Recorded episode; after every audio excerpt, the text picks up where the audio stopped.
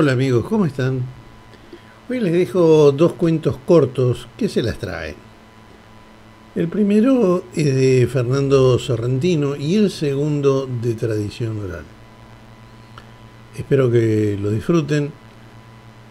Les recuerdo que para enviar mensajes eh, pueden hacerlo por Instagram a Daniel Belinzone.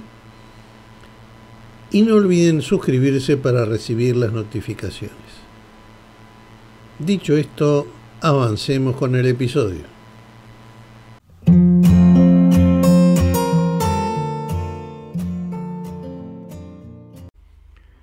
Mis amigos dicen que soy muy sugestionable. Creo que tienen razón. Como argumento aducen un pequeño episodio que me ocurrió el jueves pasado.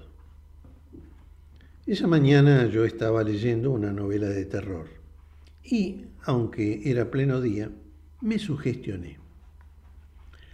La sugestión me infundió la idea de que en la cocina había un feroz asesino. Y este feroz asesino, esgrimiendo un enorme puñal, aguardaba que yo entrase en la cocina para abalanzarse sobre mí y clavarme el cuchillo en la espalda. De modo que, pese a que yo estaba sentado frente a la puerta de la cocina y a que nadie podría haber entrado en ella sin que yo lo hubiera visto, y a que, excepto aquella puerta, la cocina carecía de otro acceso, pese a que todos estos hechos, yo, sin embargo, estaba enteramente convencido de que el asesino acechaba tras la puerta cerrada. De manera que me hallaba sugestionado y no me atrevía a entrar en la cocina. Esto ya me estaba preocupando, pues se acercaba la hora del almuerzo y era imprescindible que entrase a la cocina. Entonces sonó el timbre. Entre, dije, sin levantarme. Está sin llave entró el portero del edificio eh, con dos o tres cartas. Mire, disculpe, se me durmió la pierna, le dije. ¿No podría ir a la cocina y traerme un vaso de agua? El portero dijo, ¿cómo no? Abrió la puerta de la cocina y entró. Oí un grito de dolor y el ruido de un cuerpo que al caer arrastraba tras sí platos y botellas. Entonces salté de mi silla y corrí hacia la cocina. Y ahí lo vi. El portero, con medio cuerpo sobre la mesa y un enorme puñal clavado en la espalda, yacía muerto. Ahora, ya más tranquilo, pude comprobar que, desde luego, en la cocina no había ningún asesino. Se trataba, como es lógico, de un caso de mera sugestión. Este es un relato de Fernando Sorrentino titulado Mera sugestión.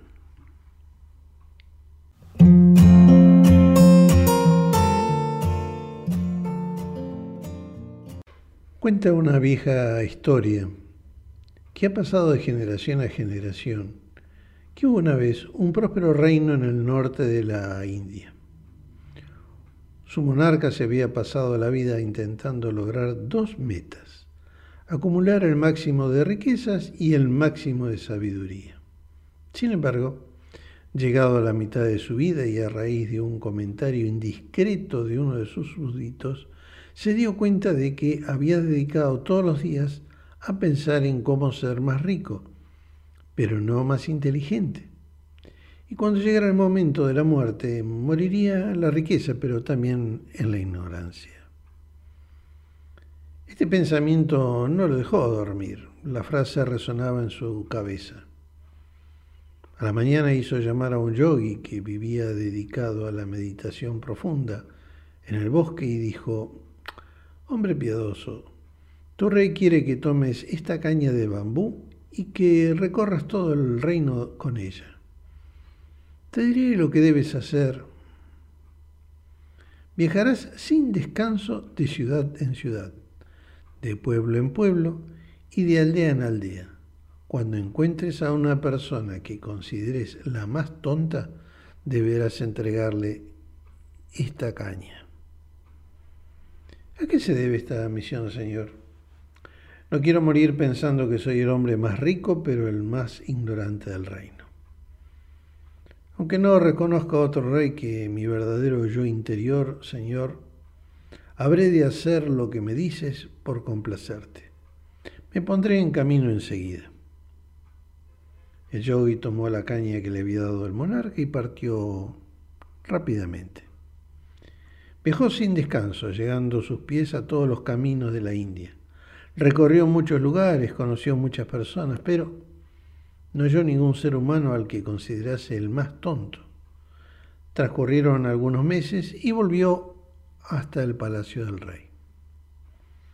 Tuvo noticias de que el monarca había enfermado de gravedad y corrió hasta sus aposentos.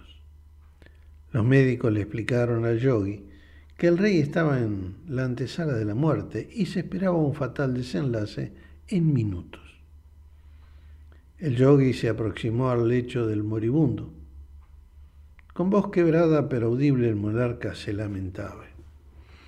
Qué desgraciado soy, qué desafortunado. Toda mi vida acumulando enormes riquezas, ¿y qué haré ahora para llevarlas conmigo? No quiero dejarlas. No quiero dejarlas. El yogi entregó la caña de bambú al rey y supo que su misión había terminado. La moraleja del relato es bien sencilla. Ni siquiera el ser más rico o poderoso puede llevarse nada de este mundo, salvo aquello que está en su interior.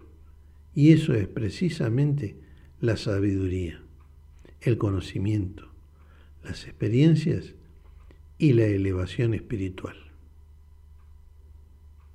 Este relato se llama Una caña de bambú para el más tonto.